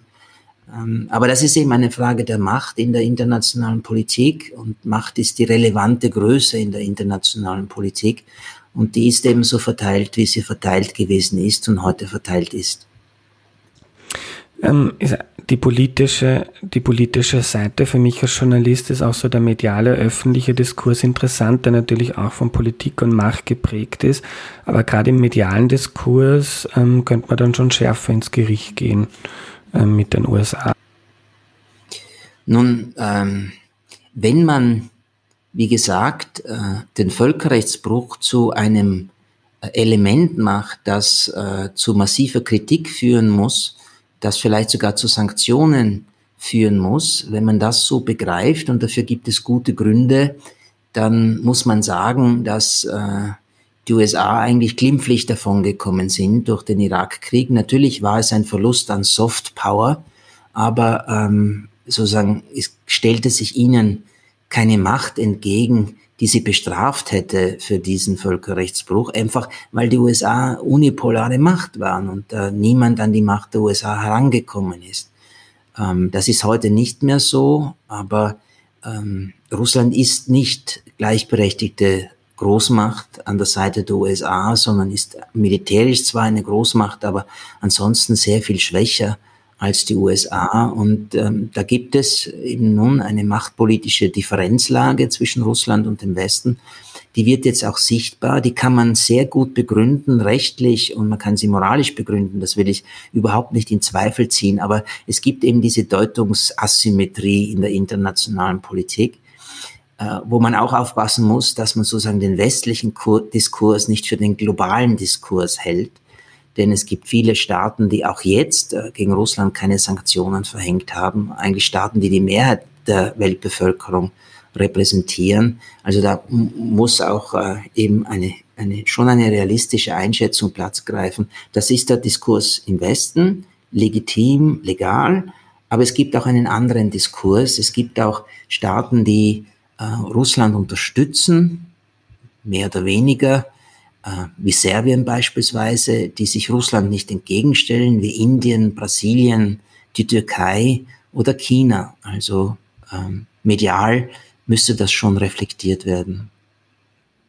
Gerhard, ich würde gerne nochmal darauf zurückkommen von dieser Distanzierung Russlands oder Putins vom Westen. Jetzt haben wir viele oder hast du viele Gründe besprochen, ähm, warum das stattgefunden hat. Angela Stand beschreibt in ihrem Buch, ähm, dass neben so der, der, man kann auch sagen, Demütigung in, in dieser unipolaren Zeit ähm, und der NATO-Osterweiterung auch ein ganz wichtiger Punkt, ein wichtigerer Punkt, schreibt sie, ist, dass Russland eigentlich in den letzten 25 Jahren ähm, nie die staatliche Souveränität der ehemaligen sowjetischen ähm, Staaten rund um sich akzeptiert hat und ähm, dass diese liberale Weltordnung, die darauf fußt, dass Grenzen, also idealerweise darauf fußt, dass Grenzen ähm, nicht mit Gewalt äh, verändert werden, ähm, dass Russland da eigentlich äh, quasi nie mitspielen wollte und als es die Gelegenheit hatte, ähm, äh, sich dann einfach davon distanziert hat. Und diese, also dass Russland ganz von seinem Selbstverständnis aus einer ganz anderen Welt sich kommt, ähm, wie, wie die, die nicht in diese liberale Weltordnung passt, sondern die so ein bisschen wie in Europa im 19. Jahrhundert und davor gibt es ein paar große Mächte. Wer viel Macht hat, ähm, der kann diese Macht auch ausnutzen und der hat dann Einfl Einflusssphären, wo es dann auch die Argumente gibt, die USA würden nie akzeptieren, dass jetzt Mexiko pro-chinesisch oder pro-russisch werden würde. Also gibt es gewisse Einflusssphären und dass zum Beispiel jetzt auch ein Land wie die Ukraine, wenn die Dinge machen, die unseren Interessen ähm, widersprechen, dass die nicht ihr eigenes ähm, Recht haben, weil sie souveräner Staat sind, sondern wir sind größer, stärker und haben legitimere Interessen als die. Ja, um zum letzten Punkt gleich etwas zu sagen, um, um dann die ganze Frage zu beantworten. Äh, dieses Argument kenne ich natürlich. Niemand würde ein pro-russisches Mexiko oder ein pro-chinesisches Kanada akzeptieren. Der Punkt ist nur, äh, so es ist völlig unrealistisch. Ja, äh, Mexiko möchte nicht pro-russisch sein äh, und, und Kanada nicht pro-chinesisch, aber Staaten wie die Ukraine oder Georgien, die wollen im Westen verankert sein. Und das ist auch ein großer Unterschied zwischen Russland und anderen Großmächten der Westen hat vor allem das, was ich Power of Attraction nenne, also die Macht der Anziehungskraft. Äh, all die Staaten, die in der NATO sind, wollten ja in die Staaten, in die NATO hinein. Sie, sie wurden ja nicht dazu gezwungen. Auch die Ukraine möchte sich in die euroatlantischen Strukturen integrieren. Und Russland hat eben nur eine begrenzte Macht der Anziehungskraft, aber eine starke Macht des Zwangs, the power of coercion, also des vor allem militärischen, aber auch des wirtschaftlichen Zwangs. Und äh, diesen Zwang hat es sicherlich auch gegenüber seinen Nachbarn ausgeübt, wiewohl es schon ein großer Unterschied ist, ob man jetzt von Belarus und der Ukraine spricht oder ob man über Tadschikistan spricht oder über Aserbaidschan oder die baltischen Länder. Also nicht alle fallen in diesen reklamierten Herrschaftsbereich Russlands hinein. Aber die genannten Staaten sehr wohl, nämlich äh, in dem Selbstverständnis Russlands, äh, das Jahrhunderte alt ist, dass man das Recht habe, eine eigenständige Macht, eine Großmacht, eine souveräne Macht zu sein, gepaart jetzt auch noch mit diesem ideologischen Substrat, das aus der russisch-orthodoxen Kirche gekommen ist, nämlich der sogenannten russischen Welt, Ruski Mir, wie das bezeichnet wird, wo Russland gewissermaßen die Aufgabe hat, alle russischsprachigen auf der Welt zu schützen. Äh, und äh, das wurde dann von der orthodoxen Kirche kommend territorial umgemünzt in Bezug auf die Krim, wo dann argumentiert wird, ja, die ethnischen Russen auf der Krim müssen vor, den, äh, vor dem Ansturm faschistischer Mörderbanden aus, aus Kiew geschützt werden. Also das ist jetzt die Formulierung, die von russischer Seite verwendet wurde und wird. Also dieser Anspruch, ähm, als Großmacht agieren zu dürfen, so wie Russland das tut. Und die ideologische Unterfütterung dieses Anspruchs, das ist schon etwas, was äh, bezeichnend ist für dieses Land und was eben den Nachbarstaaten beschränkte Souveränität aufzwingen möchte. Das ist im Fall von Belarus erfolgreich gelungen. Das dürfen wir ja auch nicht übersehen rund um diese äh, Ukraine-Krise und den Ukraine-Krieg. Ähm, das ist im Fall der Ukraine nicht oder noch nicht gelungen. Äh, aber wenn Russland sich mit der Forderung durchsetzen würde, äh, die Ukraine muss neutral werden, aber in demilitarisierter Form, dann ist das schon so etwas wie eine Beschränkung der Souveränität. Aber dass sich irgendjemand in der Ukraine jetzt in die russische Welt heimholen lassen würde, äh, dessen Stadt jetzt beschossen wird, wie Kharkiv, die ja mehrheitlich russischsprachig ist, oder andere Städte, das, das glaube ich dann eben auch nicht. Ähm, Russland hat immer mehr diese, diese liberale Ordnung, wie sie vom Westen vertreten wird, eigentlich als Ordnung der USA angesehen. Eine Ordnung, die westlichen Interessen, vor allem den Interessen der USA dient. Und dieser Ordnung sollte eben eine multipolare Ordnung entgegengestellt werden, wo mehrere Großmächte entweder ein Mächtegleichgewicht herstellen, und somit die internationale Politik steuern oder, das war immer der bevorzugte äh, Wunsch Russlands, eine Art Mächtekonzert entsteht zwischen den globalen Großmächten, die so wie das Mächtekonzert im 19. Jahrhundert in Europa die wesentlichen Entscheidungen für die Entwicklung von Politik und Sicherheit treffen. Davon ist Russland schon vom Ansp von den Möglichkeiten her weit entfernt.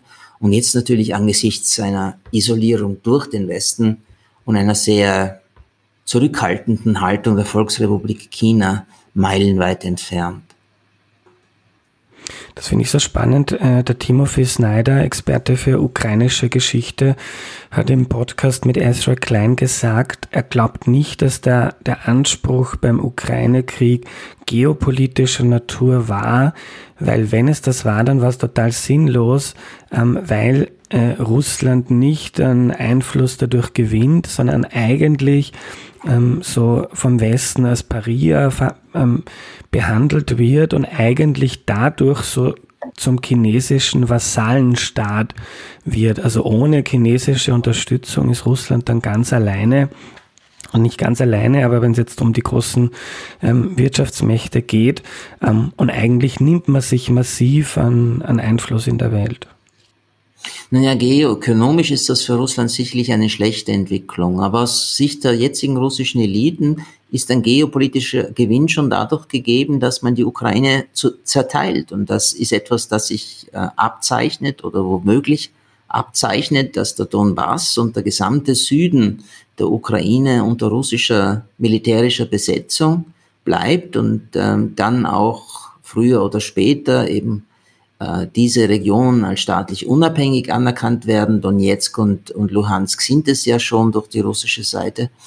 Und dass damit etwa die Ukraine Gefahr laufen könnte, den Zugang zum Schwarzen Meer völlig zu verlieren, wenn äh, Odessa fallen sollte und die Gebiete rund um Odessa. Also geopolitisch ist bei einem erfolgreichen Krieg sicherlich einiges zu holen. Geopolitisch ein Erfolg wäre es natürlich auch, wenn die Ukraine ihre Bündnisabsicht, die in der Verfassung verankert ist, seit 2019 abgeht, nicht mehr NATO-Mitglied werden will und sich für neutral erklärt, mit beschränkter Souveränität, eben einer Entmilitarisierung des Landes. Auch das wäre ein geopolitischer Gewinn für Russland.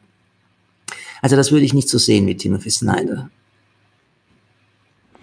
Und ähm, Jetzt hat ja jede, ähm, jeder Politiker, jeder Mensch wahrscheinlich auch so eine Kosten-Nutzen-Kalkulation. Also man überlegt sich, bevor man was macht, schadet es mir mehr oder bringt es mir mehr, als es mich kostet. Ähm, ergibt der Ukraine-Krieg aus einer, ähm, und das jetzt total ohne, ohne Moral und Ethik betrachtet, aber rein ähm, in dieser ökonomischen Kosten-Nutzen-Logik, ähm, also gibt es deiner Meinung nach schon ähm, Kalkulationen, wo das Sinn ergeben kann. Es gibt auch diesen schönen Spruch in Russland, wie ich bei Ben Nobel erfahren habe, vom ähm, Fernseher und vom Kühlschrank, dass auch wenn der Kühlschrank leer ist, wenn im Fernsehen was läuft, also Russland ist jetzt stärker, wir haben was gewonnen, ähm, dann kann das auch die großen wirtschaftlichen Schäden, die durch die westlichen Sanktionen ausgelöst werden, ähm, mehr als wettmachen. Also kann das Sinn machen aus einer Kosten-Nutzen-Kalkulation? Die meisten westlichen Experten, ich eben auch, aber auch viele russische Kollegen haben genau das nicht für möglich oder zumindest nicht für sehr wahrscheinlich gehalten, was seit dem 24. Äh, Februar läuft, nämlich eine raumgreifende Bodeninvasion der Ukraine vom Norden, vom Osten und vom Süden.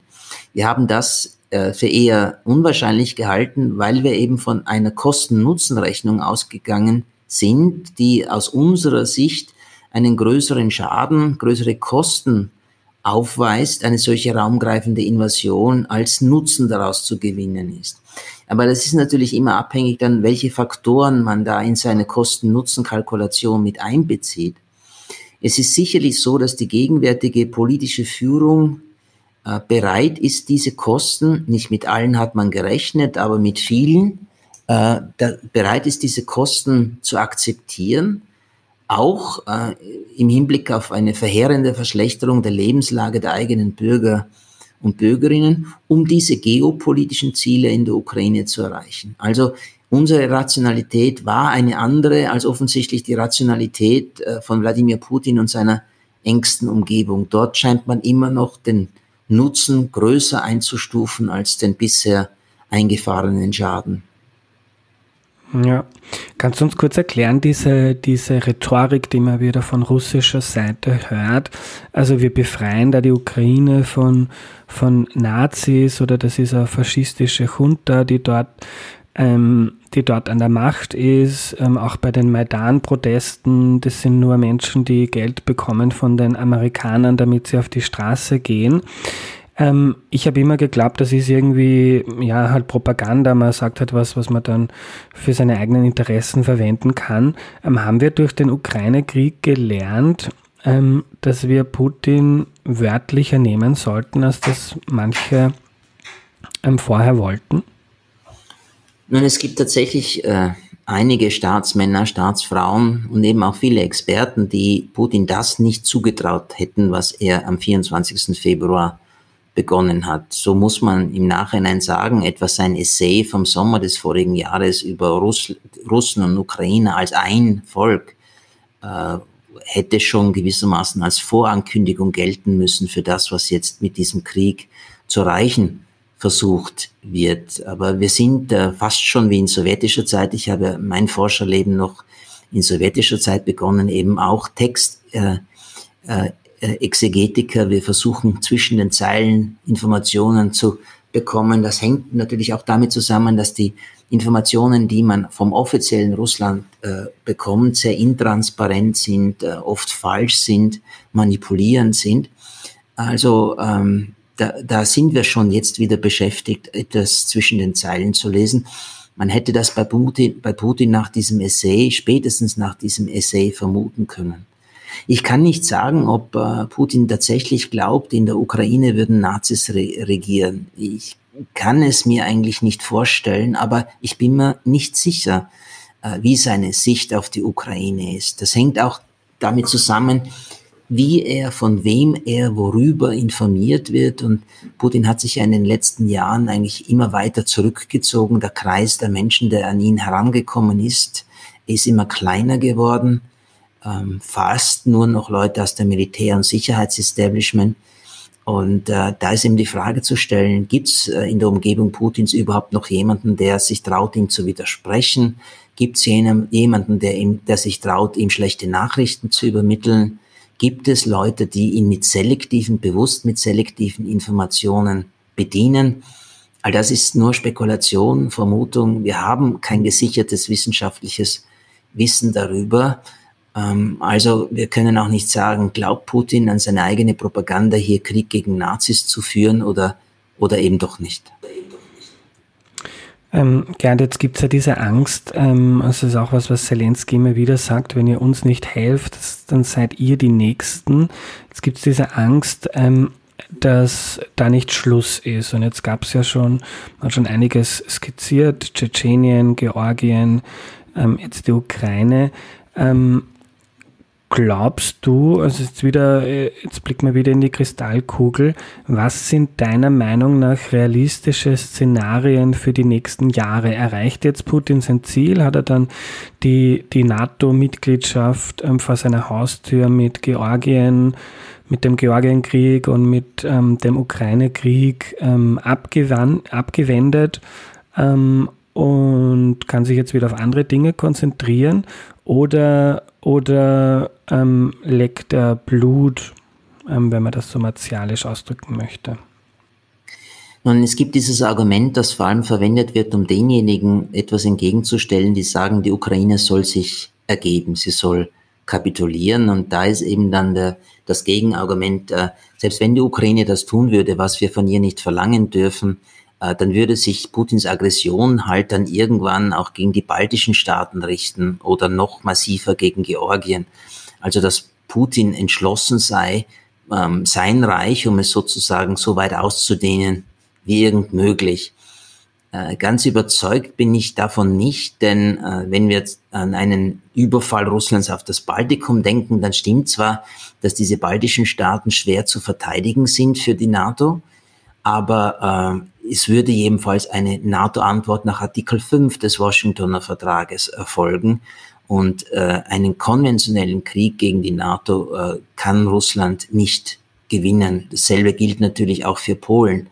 Vulnerabel sind Staaten natürlich wie Moldova äh, oder äh, eben äh, eine noch größere äh, Strafoperation jetzt aus russischer Sicht formuliert gegen Georgien das ist denkbar. Aber zunächst muss Putin einmal diesen Krieg überleben, äh, politisch überleben. Und er kann ihn politisch nur überleben, wenn es keine Kriegsniederlage gibt.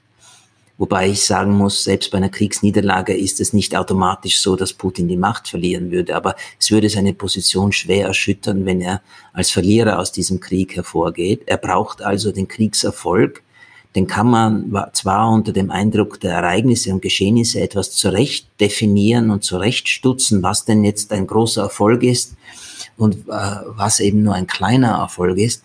Aber er braucht diesen Erfolg, deswegen auch meine Einschätzung, dass er mit diesem Krieg weitermachen wird, solange er irgendwie kann, um seine formulierten geopolitischen Ziele zu erreichen.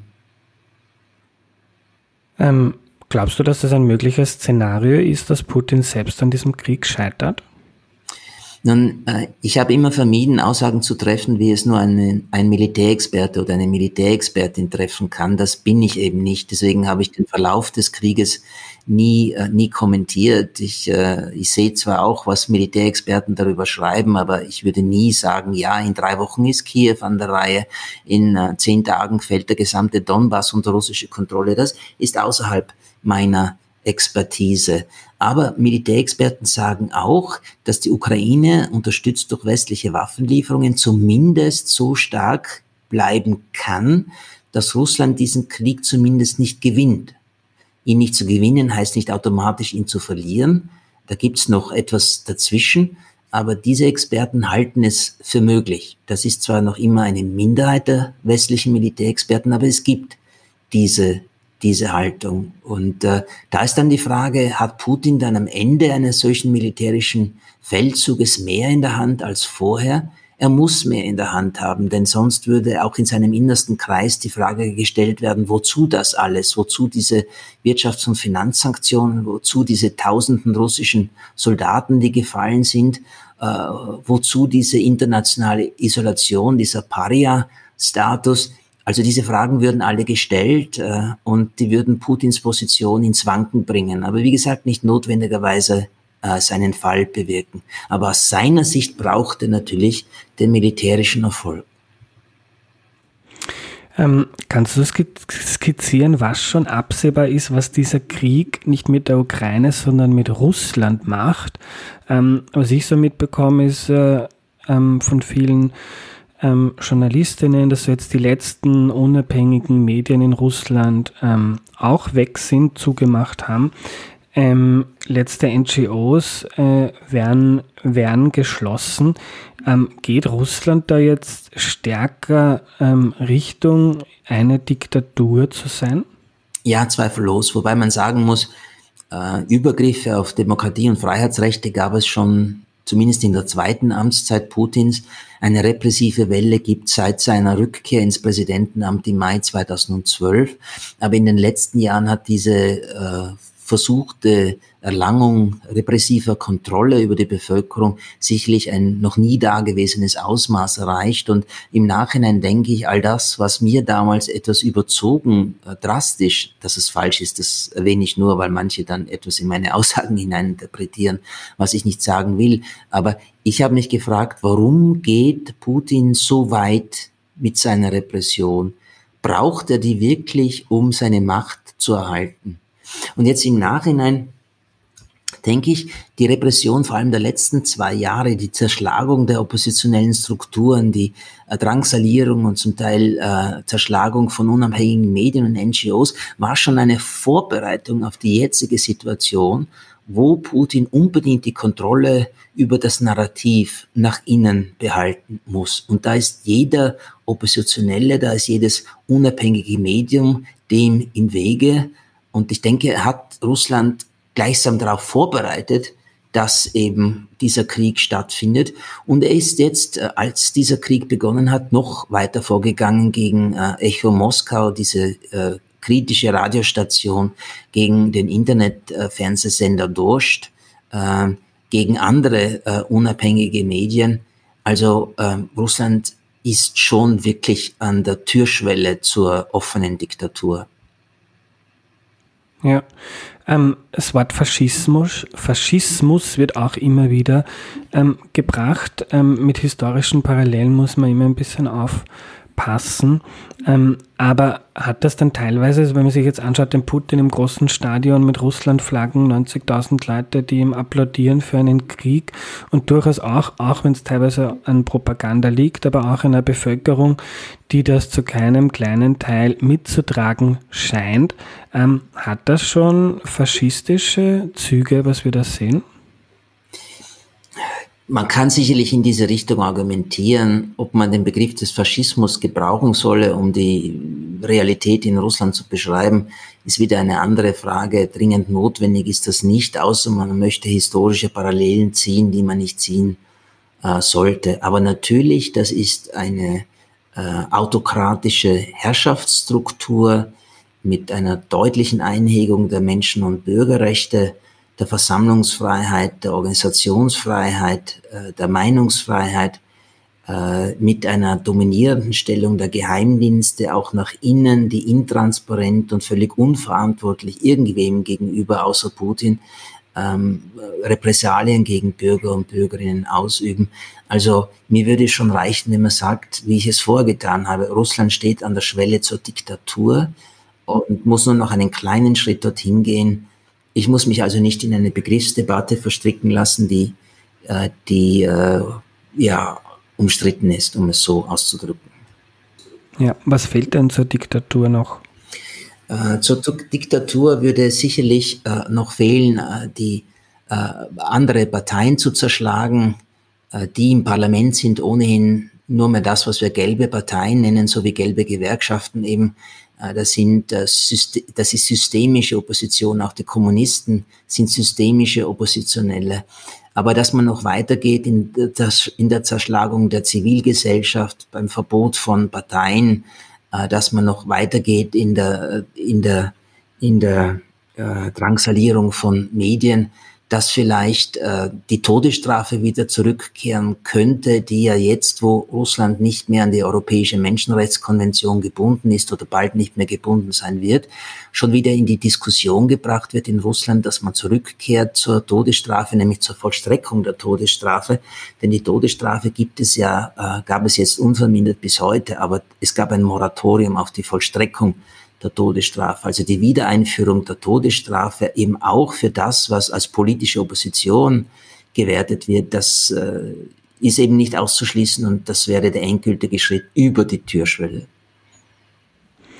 Ähm, Gerhard, äh, Gerhard, wir kommen zum Schluss. Ähm, was heißt denn das jetzt alles für die, für die, die, die, die Weltordnung, die die globale. Ähm, vom Farid Zakaria von CNN, der hat in einem Podcast gesagt, ähm, es könnte sogar was Gutes haben, nämlich, dass Europa endlich ähm, geschlossen für die Verteidigung der liberalen Weltordnung, der Demokratie ähm, eintritt, ähm, gab es auch schon Vergleiche. Russland wird jetzt ein, ein, ein zweites Nordkorea, nur mit deutlich mehr Macht, Waffen, Einfluss und was das dann für die, für die Weltordnung heißt, ist noch unabsehbar. Wie siehst du das?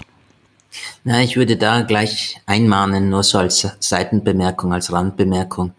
Ähm, europäische Staaten haben auch vorher schon die liberale Ordnung ähm, äh, verteidigt, die Demokratie verteidigt, aber eben nicht mit militärischen Mitteln, sondern mit äh, wirtschaftlichen Mitteln, mit die politischen, diplomatischen Mitteln und war da äh, auch nicht immer erfolgreich. Und nicht überall haben sich die Europäer darum bemüht, wie eben auch die USA sich nicht überall darum bemüht haben. Saudi-Arabien und die Vereinigten Arabischen Emirate führen einen Vernichtungskrieg in Jemen und es gibt keinerlei Sanktionen gegen dieses, sondern man spricht über ausgedehnte Waffenlieferungen. Also eine saubere Weste hat hier im Westen niemand und natürlich im Nicht-Westen auch nicht.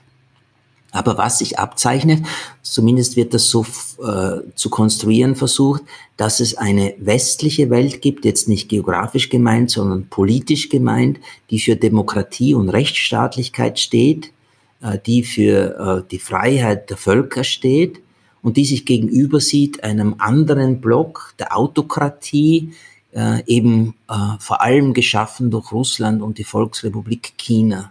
Und diese Blockbildung, glaube ich, wird in den nächsten Jahren noch deutlich zunehmen äh, und äh, es eben diese zwei Lager geben mit einigen Staaten dazwischen, die sich gegenüberstehen, die militärisch hochrüsten, die sich ideologisch gegeneinander positionieren, der, wo äh, diejenigen, die das können, eben auch die andere Seite wirtschaftlich und finanziell zu beschädigen versucht. Also eine neue Teilungslinie in Europa und durch die Welt, die sehe ich schon. Ich würde nur nicht so gern zum Begriff Kalter Krieg äh, schreiten, weil der, der klassische Kalte Krieg hatte einige Merkmale, die heute jedenfalls nicht mehr gegeben sind. Also ob man dann Kalter Krieg 2.0 sagen soll oder muss, äh, darüber lässt sich trefflich streiten. Aber es ist jedenfalls äh, die Wiederkehr einer massiven geopolitischen Konfrontation, militärisch hochgerüstet und ideologisch überfrachtet. Ähm, ist aber jetzt auch schon so, dass der Westen und seine Verbündeten ja nicht nur aus äh, Demokratien bestehen. Ich blicke zum Beispiel nach Saudi-Arabien ähm, äh, oder auch nach Ägypten oder äh, Europa äh, kooperiert mit Libyen und so weiter bei der Abhaltung von Flüchtlingen.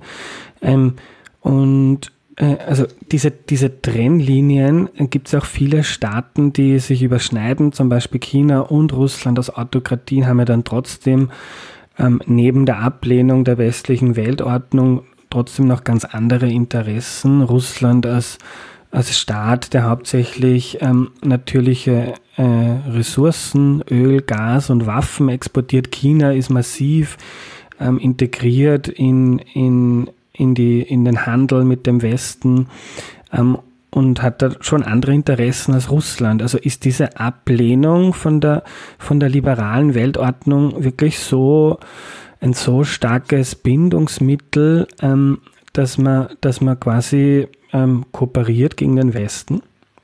Das würde ich nicht sagen. Das sieht man eben auch an der Haltung Chinas jetzt zu diesem Aggressionskrieg. Äh, von chinesischer Seite war immer wieder zu hören, dass man äh, äh, nicht wünscht, dort zu sein, wo man jetzt hingekommen ist. Das ist natürlich keine explizite Verurteilung Russlands, aber es ist so etwas Ähnliches. Äh, chinesische Unternehmen werden auch vorsichtig sein, westliche Sanktionen zu unterlaufen und äh, Erwartungen Russlands, dass China jetzt die Wirkung der westlichen Sanktionen gleichsam auffangen könne, die sind eben auch illusionär. Ja, es gibt eine enge Zusammenarbeit, es gibt militärische und wirtschaftliche Interessen auf beiden Seiten an einer solchen Zusammenarbeit, aber es ist keine Allianz und wird auch zu keiner Allianz werden. Ähm, deswegen äh, eine Zweiteilung in dem Sinne äh, aus westlicher Sicht gedacht, der Westen als ein, ein geopolitisches Lager und dem gegenüber steht das autokratische Lager, in das jedenfalls Russland und China mit eingereiht werden. Ähm, China sieht das sicherlich nicht in dieser Dichotomie. Ja. Ähm, ein Aspekt, den ich ganz interessant finde, ist, ähm, ich als jemand, der sich nicht so intensiv mit Geopolitik auseinandersetzt, ähm, ich habe mal manchmal schon gedacht, ähm, wir zum Beispiel in Europa, wir wollen ja einfach nur in Ruhe leben ähm, und wir wollen uns nirgends einmischen und wir sind auch keine Bedrohung für Russland. Ähm, ich verstehe das dann aus der Geschichte, dass bei Russland jetzt ähm, äh, anders ankommt. Aber ein Aspekt, den ich, glaube ich, total unterschätzt habe, ist, dass die, die Überzeugungen, die ich zum Beispiel vertrete, stellvertretend für viele Menschen ähm, im Westen, nämlich, dass jeder so leben soll, wie er möchte, ähm, dass wichtig ist, dass es freie Medien gibt, dass man sagen kann, was man möchte, ähm, diese liberale, demokratische äh, äh, Ordnung, dass die automatisch eigentlich aus dem Selbstverständnis auch expansiv ist. Also ich freue mich immer, also ich habe, wenn ich, ähm, ist leider schon lange aus, dass es Revolutionen gab, die dann ähm, zu schönen Erfolgen, demokratischen Erfolgen geführt hat. Aber zum Beispiel, ich habe auch äh, verfolgt in Tunesien oder früher in der Ukraine und habe mich immer gefreut, die Menschen können bald so leben wie wir, die werden nicht mehr unterdrückt. Äh, und irgendwie, man exportiert das schon, diese, diese Weltsicht über Medien, über Filme und so weiter. Und jetzt könnte man einerseits sagen, ist ja nichts Verwerfliches. Gleichzeitig, ich lese auch chinesische Science Fiction und bekomme so auch chinesisches Gedankengut mit. Aber das Problem ist halt, wenn es eine Autokratie ist und die, die ganze Macht im, im, im Land und der Elite auf einer bestimmten politischen Ordnung beruht, die gleichzeitig von dieser Ideologie, die wir äh, im Westen haben oder die viele im Westen haben, die wird immer automatisch bedroht. Und darum gibt es schon so einen, einen gewissen Gegensatz zwischen ähm, Demokratie und Autokratie, auch wenn man sagen würde, macht sie einfach, was ihr wollt. Ähm, das, da will ich gar nicht widersprechen. Natürlich gibt es diesen Gegensatz und ich weiß auch, was das präferierte Modell ist nämlich das der liberalen rechtsstaatlichen Demokratie mit sozialer Marktwirtschaft. Also da gibt es nichts daran zu deuten. Ähm, vielleicht ist dieses westliche Modell auch das überlegene Modell. Das war jetzt jedenfalls lange so, wird vermutlich auch lange noch so bleiben. Aber es ist ein umstrittenes äh, Konzept, es sind umstrittene Werte. Ähm, und damit wird der Westen äh, sich nicht abfinden müssen, aber er wird dem begegnen müssen gegen die Staaten, die eben anders konstruiert sind in ihrer Herrschaft und in ihrer Wirtschaftsordnung. Ähm, dass das immer expansiv sein muss, äh, das hängt davon ab, wie diese Expansion erfolgt. Ja, die Verbreitung von westlichen Werten äh, durch äh, äh, Medien, äh, durch das Internet, ähm, durch, äh, durch Interdependenz, durch Austausch von Personen zwischen verschiedenen Ländern, das ist alles okay. Aber äh, wenn man versucht, ein Land von außen zu demokratisieren, wie das eben in, im Irak passiert ist und in Libyen, da habe ich dann schon meine Zweifel, ob diese liberale Weltordnung wirklich in diesem Sinne expansiv sein soll oder besser doch nicht. Also ich wünsche mir, dass Russland demokratisch wird. Ich teile auch nicht die Ansicht derer, dass die Russen gleichsam genetisch unfähig sind, in einer Demokratie zu leben. Also ich wünsche mir das, aber äh, eine grundsätzliche Haltung von mir ist, die Demokratisierung Russlands ist zuallererst eine Aufgabe der Russen und Russinnen. Ähm, wenn wir jetzt zurückblicken auf unser Gespräch und auf die ähm, Fehler, die auch im Westen passiert sind, ähm, wenn, wenn es zu dieser Blockbildung kommt, die sich abzeichnet zwischen demokratischen und autokratischen Ländern, was ist denn ein sinnvoller Umgang des Westens damit? Also jetzt wird Russland wahrscheinlich noch für viele Russland ist auch aus dem G8 ausgeschlossen worden, zum internationalen Gremium. Ähm, also Russland wird wahrscheinlich nicht sofort wieder normale Beziehungen zu westlichen Ländern führen können. Ähm, gleichzeitig schreibt die Angela Stent in ihrem, ihrem Buch, ein Fehler war, Russland hat auf jeden Fall einen Platz im unter Anführungszeichen Vorstand der Welt. Also wenn man darüber redet, wie die Welt organisiert ist, dann hat Russland da aufgrund seiner historischen und aktuellen ähm, Struktur einen Platz am Tisch. Ähm, ist das was, was man, was man daraus lernen kann, ähm, dass man pragmatischer ist und, und, und, und diesen Ländern gewisse Rechte, ihre Interessen zu vertreten gibt? Oder das widerspricht sich ja dann gleichzeitig auch immer wieder mit der ähm, liberalen Weltordnung, die man ähm, versucht hochzuhalten? Nun, es gibt äh, die Aussage, eine kluge Außenpolitik ist jene, die die Interessen auch des Gegenübers oder gar des Gegners äh, identifiziert, respektiert und ihnen teilweise entgegenkommt. Äh, das, glaube ich, ist äh, ein gutes Rezept, um äh, Konflikte, militärische Konflikte zwischen Staaten weitestgehend zu vermeiden. Es ist letztlich am Ende des Tages aber immer Machtpolitik, militärische, wirtschaftliche Machtpolitik, die dann da Platz greift. Russland hat äh, seit dem Zusammenbruch der Sowjetunion an diesem Tisch nie wirklich Platz genommen, nämlich an einem gemeinsamen globalen Tisch. Ja, Im Kalten Krieg saß man an unterschiedlichen Tischen, die äh, militärisch gesehen ungefähr gleich groß waren.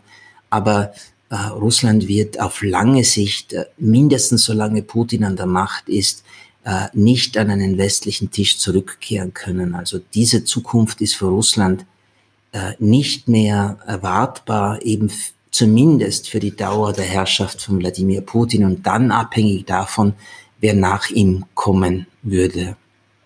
Ja. Und jetzt letzte Frage. Du hast vorhin gesagt, wie ich dich gefragt habe, ob du davon ausgehst, dass Putin da noch weitergeht. Du hast gesagt, Moldawien und äh, Georgien ähm, sind da bedroht.